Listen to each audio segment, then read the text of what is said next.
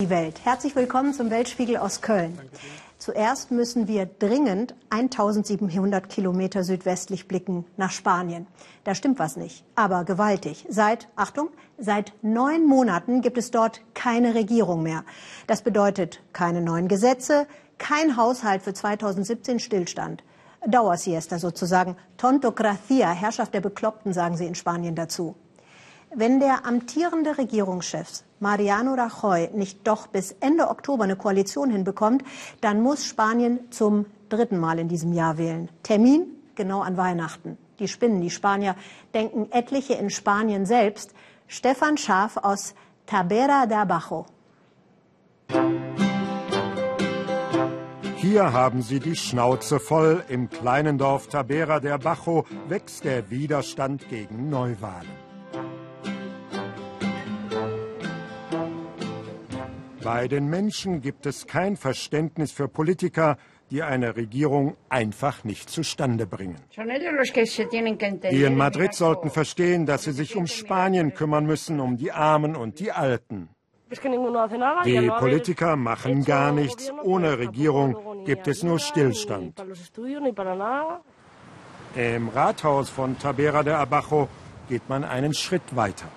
Wenn es bis Ende Oktober in Madrid keine Einigung gibt, und Weihnachten erneut gewählt werden müsste, dann sagt Bürgermeister José Antonio Sanchez nicht mit uns. Sein Gemeinderat hat einstimmig beschlossen, keine Wahlurnen aufzustellen. Ziviler Ungehorsam von einem konservativen Bürgermeister. Die Parteien reden ständig von roten Linien, aber für uns ist die Familie die rote Linie. Man muss diesen Feiertag und die Familie respektieren. In der Hauptstadt Madrid fühlen sich die Journalisten wie in einer Endlosschleife. Seit neun Monaten und zwei Wahlen bleibt das Land ohne neue Regierung. Keine Partei hat die absolute Mehrheit, aber zu einer Koalition können sie sich nicht zusammenraufen. Der konservative Ministerpräsident Rajoy möchte gerne eine große Koalition mit den Sozialisten, doch die wollen nicht mit ihm. Wenn Rajoy redet, lächelt Sozialistenführer Sanchez gequält. Und wenn Sanchez Rajoy wegen der Korruption in dessen Partido Popular kritisiert, blickt er irritiert. Frischen Wind hatten sich viele von den Neuen im Parlament erwartet. Pablo Iglesias von der linken Protestbewegung Podemos und Albert Rivera von der liberalen Ciudadanos-Partei. Doch die können auch nicht miteinander und verhindern so mögliche Mehrheiten. Einig sind sie sich nur im großen Nein. No, no y no. Le dijo no. Que dicen que no. Wir haben hier eine Kultur der Konfrontation zwischen zwei großen politischen Familien. Die sehen in der Macht die Lizenz zur Alleinherrschaft. Es ist diese Kultur, die eine Einigung zwischen Rechten und Linken verhindert.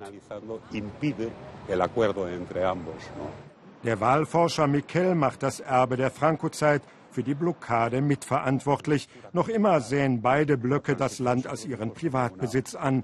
Das führe auch zu einer unglaublichen Korruption bei Sozialisten und Konservativen. Beispiele der frühere Minister Rato der konservativen PP, Vorwurf Geldwäsche, Steuerbetrug, Missbrauch von dienstlichen Kreditkarten. Der frühere Schatzmeister der PP, Luis Barcenas. Er soll Schwarzgeldkonten in Millionenhöhe geführt haben. Und aktuell der frühere Minister Soria wegen der Panama Papers zurückgetreten, sollte er dennoch einen Job bei der Weltbank bekommen.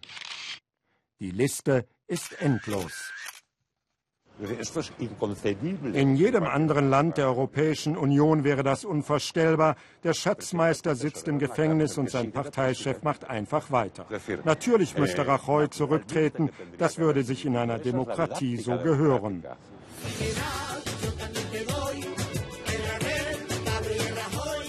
Spaniens Komiker haben nur noch Spott übrig für ihre Politiker, die so lange wählen lassen, bis es passt.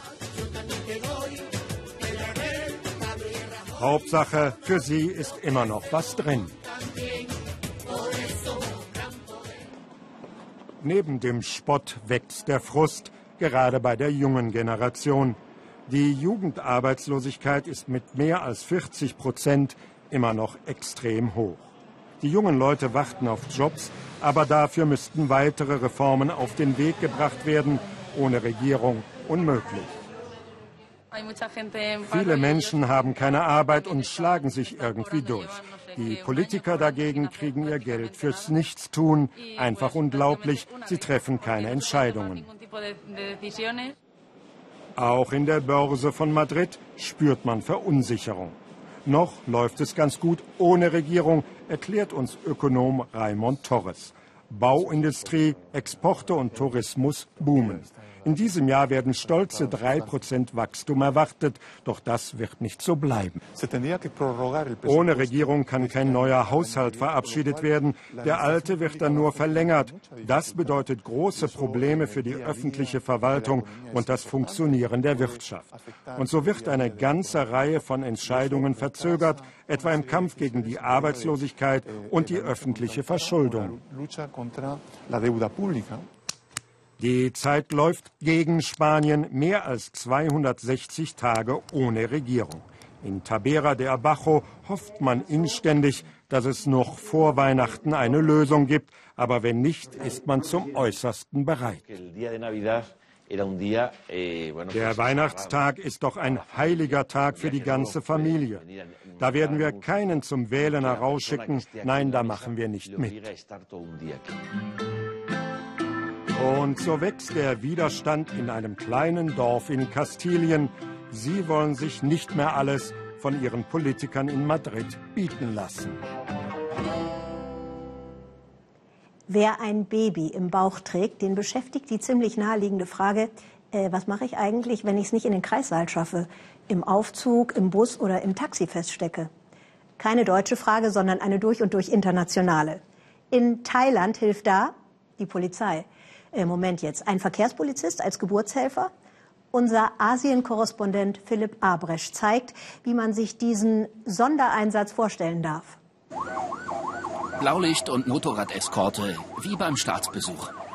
Nur, dass hier niemand zu Besuch kommt, sondern zur Welt. Mitten im Berufsverkehr. Ankunft im Krankenhaus. Der Mann mit dem Motorradhelm hat wieder einmal ein Wunder vollbracht. Chrisana ist hauptberuflich Hebamme im Auftrag des Königs.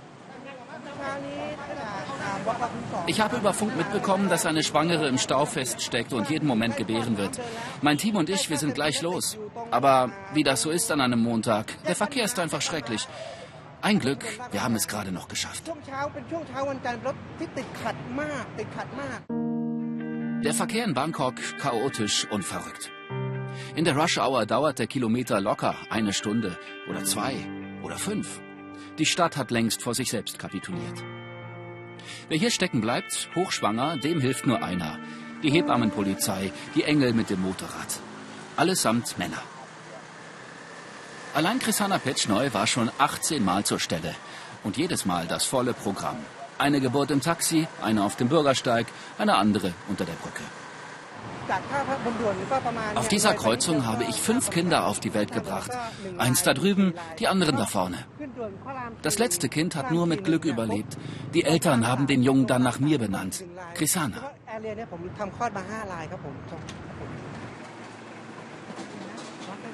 Auch den kleinen Mano hat Chrisana auf die Welt gebracht.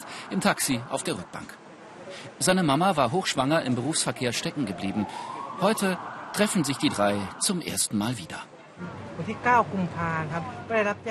Ich bin über die Rama 4 und die Autobahn zu ihr gerast. Als ich angekommen bin, war das Kind schon da. Dann habe ich mich gleich an die Arbeit gemacht. Die Schwägerin der jungen Frau hat alles gefilmt. Vor lauter Aufregung kriegt Krisana seine Gummihandschuhe nicht an. Er hat nicht mal Zeit, den Helm abzunehmen. Aber dann spult er gewissenhaft sein Können ab.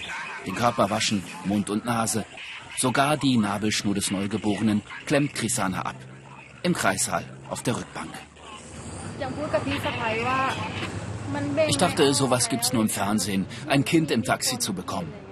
Aber dann ging's auch schon los. Als dann Krisana kam, war ich überglücklich. Ich dachte, den Mann schickt der Himmel. So wird an diesem Tag außer dem kleinen Mano noch jemand geboren. Chrisana. Die Hebamme mit dem Polizeihelm. Seite 1 in allen Zeitungen. Manche nennen Manu den Glücksjungen. Das Taxi, in dem das Kind geboren wurde, hatte eine 54 im Kennzeichen. Am nächsten Wochenende haben alle mit der 54 Lotto gespielt. Krisanas Einheit ist eine wie keine auf der Welt. Der König von Thailand hat sie ins Leben gerufen. Die Polizisten schreiben keine Knöllchen, sie nehmen keine Verwarngelder. Sie sollen nur eins, hat der König gesagt, den Menschen helfen. Über dem gekochten Reis hängen die Dankesbriefe der jungen Mütter. 150 Kinder haben die Männer bis heute zur Welt gebracht und fast 3000 Hochschwangere mit Blaulicht ins Krankenhaus eskortiert. Ich habe als Motorradpolizist schon so viel Unglück gesehen, sagt Chrisana, und so viel Tote. Schön, wenn ab und zu auch jemand auf der Straße geboren wird. Es macht uns alle stolz. Zweimal im Jahr trainiert die Polizei ihren Hebammennachwuchs an der Uni, mit Hilfe erfahrener Geburtshelfer. In den Reihen allesamt junge Männer. Manche so jung, sie haben noch nie eine Geburt gesehen, geschweige denn dabei geholfen. Man kann die vielen Gefühle im Raum fast greifen. Verlegen, schüchtern, konzentriert. Aber Krisana ist in seinem Element. Ich musste einmal mitten im Regen helfen. Es war chaotisch. Der Kopf guckte schon raus. Irgendjemand rief Pressen. Das Kind ist mir fast aus der Hand geglitten. Wir konnten es gerade noch auffangen. Dann müssen die jungen Männer selber ran. Auf dem Schreibtisch kommt jetzt ein Kind zur Welt. Geübt wird an einem Unterleib aus Silikon und Plastik. Die Hebammenschüler können ihr Glück kaum fassen.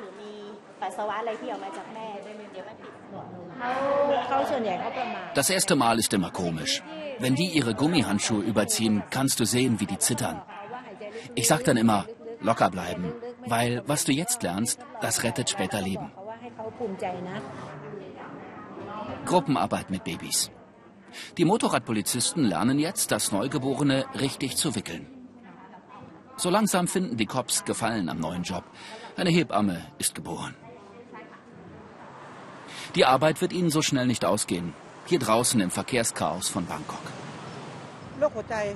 Wenn ich einen Wunsch frei hätte, dann keine Staus mehr in Bangkok. Mir tun vor allem die armen Leute leid. Die Reichen gehen ja schon Tage vorher ins Krankenhaus. Aber die Armen können sich das nicht leisten und bleiben hängen im Verkehr. Bangkok ohne Stau.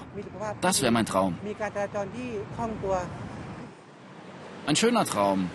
Fast so schön wie Krisanas gelegentlicher Lohn im Gewühl der Großstadt.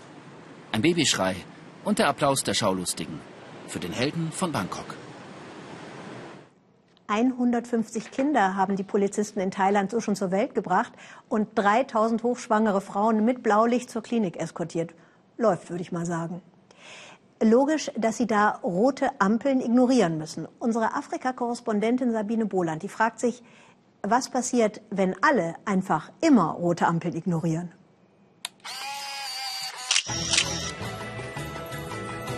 Es gibt sie überall. Sie sind modern, sie funktionieren.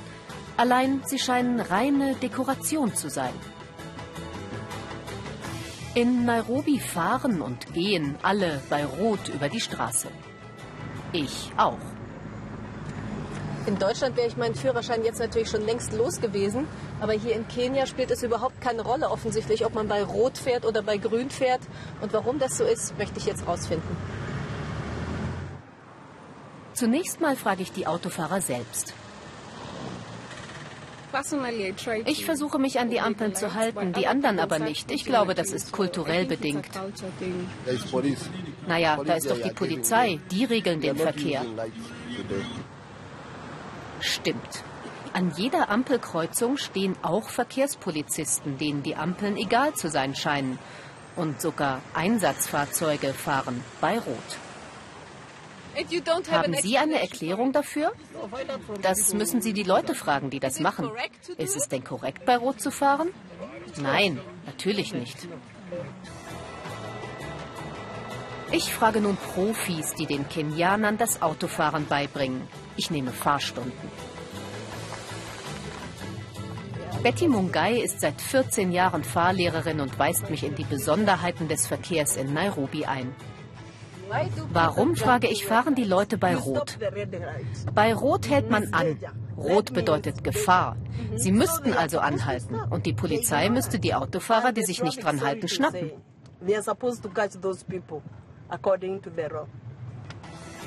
Tun sie aber nicht, obwohl es ein lukratives Geschäft wäre.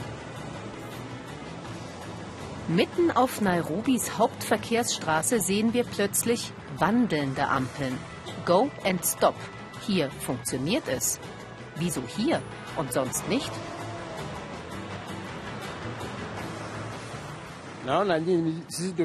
Wir sind besser als Ampeln. Wir sagen den Leuten, wie sie die Straße überqueren sollen. Manche Menschen sind verwirrt durch die Ampeln und manche wissen gar nicht, was das soll und was die verschiedenen Farben bedeuten. Ach so. Äh, aber auch hier klappt es nicht immer. Die Russen wählen heute ihr Parlament, die Duma. Aber wählen zwischen was jetzt? Putin oder Putin? Nee, so einfach ist es natürlich nicht. Präsident Putin ist, das Wort trifft tatsächlich zu, beliebt. 82 Prozent stehen laut Umfragen hinter ihm.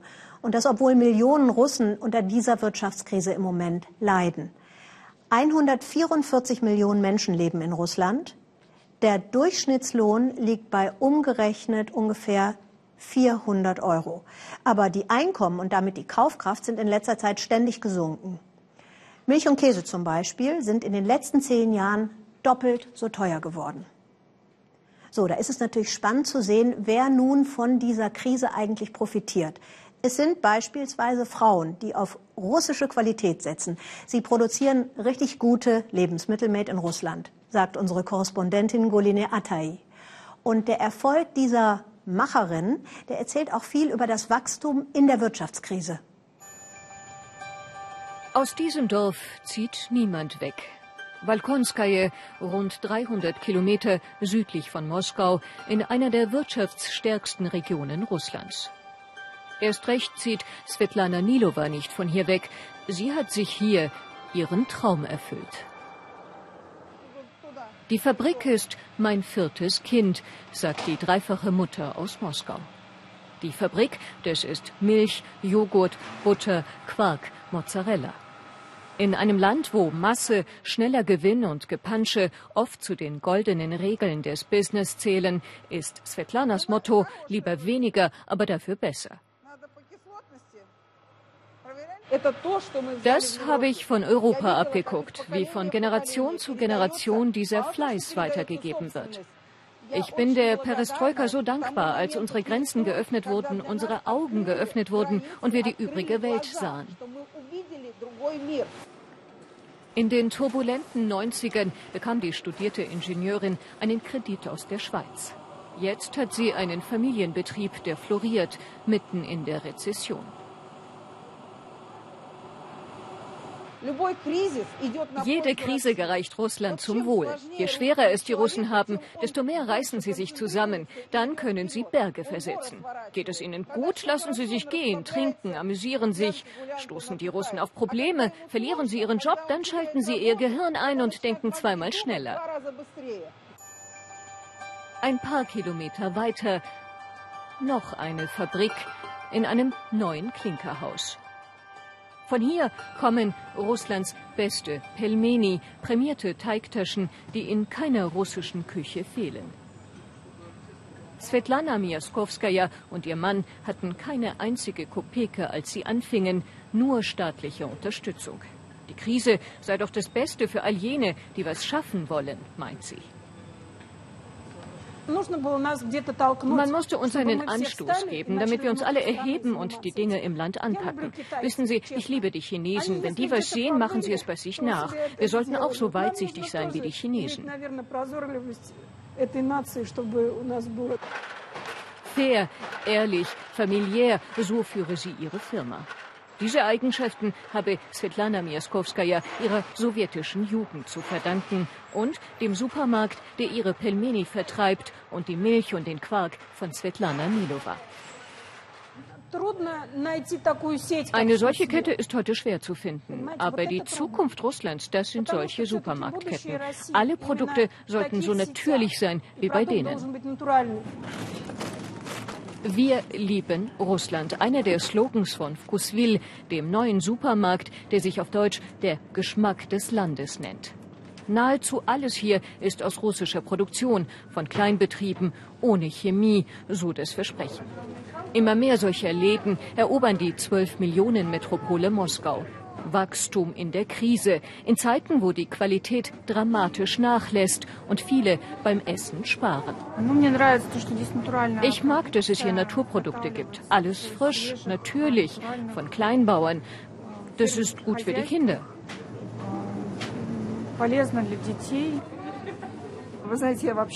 Wissen Sie gut, dass es hier Menschen gibt, die so etwas wie diesen Laden gewagt haben und es geschafft haben.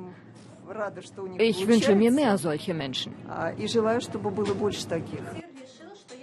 Die Manager von Vkusvil. Alle Anfang, Mitte 30. Heute geht es in der Zentrale um Beschwerden. Nirgendwo ist es so leicht, bei Mängeln das Geld zurückzubekommen, sagen viele Kunden. Das Firmenmotto natürlich, ehrlich, freundlich. Er hat die Kette aufgebaut. Andrei Krivenko, studierter Physiker, dann arbeitsloser Manager, dann Kleinunternehmer. Jetzt leitet er über 2000 Mitarbeiter. Die Sanktionen Russlands gegen westliche Importe hätten seinem Geschäft natürlich geholfen, sagt Andrei. Aber nun müssten die Russen endlich lernen, der Welt mehr anzubieten als nur Öl und Gas. Wir haben ertragreiche Böden. Ihr Deutsche habt gute Autos. Aber so einen fruchtbaren Boden habt ihr nirgendwo. Da kann Europa nur davon träumen. Unser Staat sollte sich darum kümmern, dass alle Deutschen russische Landwirtschaftsprodukte konsumieren. Das wäre die ganz normale Antwort darauf, dass wir mit euren BMWs und Mercedes fahren. Wenn Russland ihrem Beispiel folge, dann habe sie nicht umsonst gelebt, sagt Svetlana Nilova, die Milch und Käse für Vkusvil produziert. Der Mittelstand, die Kleinbetriebe, die seien doch das Rückgrat des Landes. Die Entwicklung der Wirtschaft Svetlanas Hauptsorge. Die Unternehmerin ist Mitglied der Präsidentenpartei. Wladimir Putin ein standfester Präsident, sagt sie, der zuhören könne. Aber seine Partei müsse die Probleme anpacken und nicht schweigen. Niemand erwartet von den Parlamentswahlen Veränderungen. Viele wollen gar nicht wählen gehen. Die Mindestwahlbeteiligung wurde ja abgeschafft und das war nicht richtig. Manchmal äußern die Menschen ihren Protest ja dadurch, dass sie ihre Stimme nicht abgeben. Also viele wollen nicht wählen gehen. Niemand erwartet irgendetwas Besonderes. Mittagspause bei Svetlana Miaskowskaja, der Pelmeni-Lieferantin von Kusvil. Sie hat gerade eine neue Teigtaschensorte kreiert, mit Kräutern, Hühnchen und einem eigens für ihren Betrieb hergestellten Käse. Mit ihren Pelmeni hat sie den russischen Fleischer-Oscar gewonnen. Wählen gehen, das ist für sie so wichtig, wie Spitzenqualität zu produzieren. Natürlich gehen wir wählen. Ich sage jetzt nicht wen. Aber alle wissen es. Ihn muss man ja nicht mehr bekannt machen. Heutzutage unterstützen sogar die ganz Alten und die ganz Jungen die Politik Putins. Wir alle haben Gutes und Schlechtes, aber mitunter sind wir selbst am Schlechten schuld, ehrlich gesagt. Zumindest für Ordnung habe er gesorgt, Wladimir Putin. So, wenn nur Putin für Ordnung sorgt, wie die Pelmini-Lieferantin gerade in dem Stück sagte, welche Bedeutung hat dann die Parlamentswahl von heute? Unser Korrespondent Udo Lilischkis steht in Moskau mitten in der zentralen Wahlkommission. Wenn Putin alles bestimmt, Udo Lilischkis, welche Bedeutung hat dann diese Duma-Wahl? Eine recht überschaubare. Die Ergebnisse, die wir gleich hören werden, in wenigen Minuten hier, werden die russische Politik wohl nur unwesentlich zunächst einmal verändern.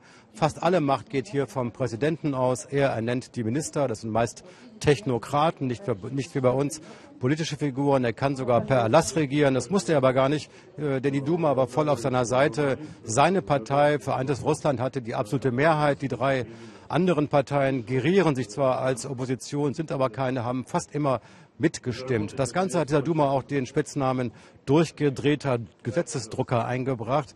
Äh, das äh, Renommee ist äußerst schlecht. Und wenn man Russen fragt, es gab eine Umfrage, wer bestimmt denn in Russland die Geschicke der Politik, dann nennen die in der Reihenfolge der Präsident, der Geheimdienst, das Militär, die Präsidialverwaltung. An fünf kommt dann die Regierung und an Nummer elf kommt das Parlament. Da sehen Sie schon, welche Bedeutung auch die Russen ihrem eigenen Parlament zuräumen.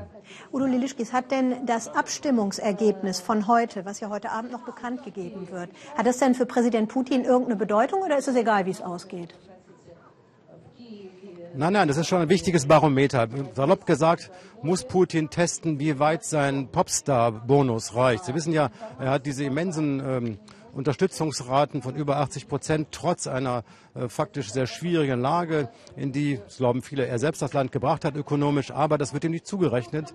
Und seine eigene Partei hat aber gelitten. Umfragen zeigten vor einigen Wochen, dass sie bis zu 10 Prozent weniger bekommen könnte. Und jetzt geht es darum, gelingt es dem Kreml, ohne allzu offensichtlich zu manipulieren, diese Partei mit Hilfe der sogenannten administrativen Ressourcen doch wieder auf einen äh, höheren Level zu bringen, eine absolute Mehrheit vielleicht sogar. Spannend wird auch, wie die Direktkandidaten abschneiden. Aber ganz schlecht für Putin ist das, was wir jetzt gerade hören, nämlich dass die Wahlbeteiligung teilweise dramatisch niedriger liegt als noch beim letzten Mal in Moskau um 18 Uhr, also zwei Stunden vorher sogar 20 Prozent weniger. Ein Zeichen von Apathie und das kann ihm nicht gefallen. Danke, Udo Lelischkis äh, nach Moskau. Da werden natürlich die aktuellen Sendungen heute gleich in der Tagesschau auch weiter darüber berichten. Dankeschön. Sie wissen ja, wir freuen uns besonders über Ihre Meinung und Ihr Feedback. Und auf unserer Weltspiegel Facebook-Seite, da geht das besonders gut. Also eine herzliche Einladung an Sie, jetzt zu schreiben, Ihre Gedanken zu der Sendung, Ihr Feedback. Hier im ersten geht es jetzt weiter mit der Tagesschau, mit den natürlich ziemlich spannend neuesten Ergebnissen zur Wahl des Berliner Abgeordnetenhauses und natürlich zur Duma-Wahl. Einen schönen Abend im ersten. Tschüss.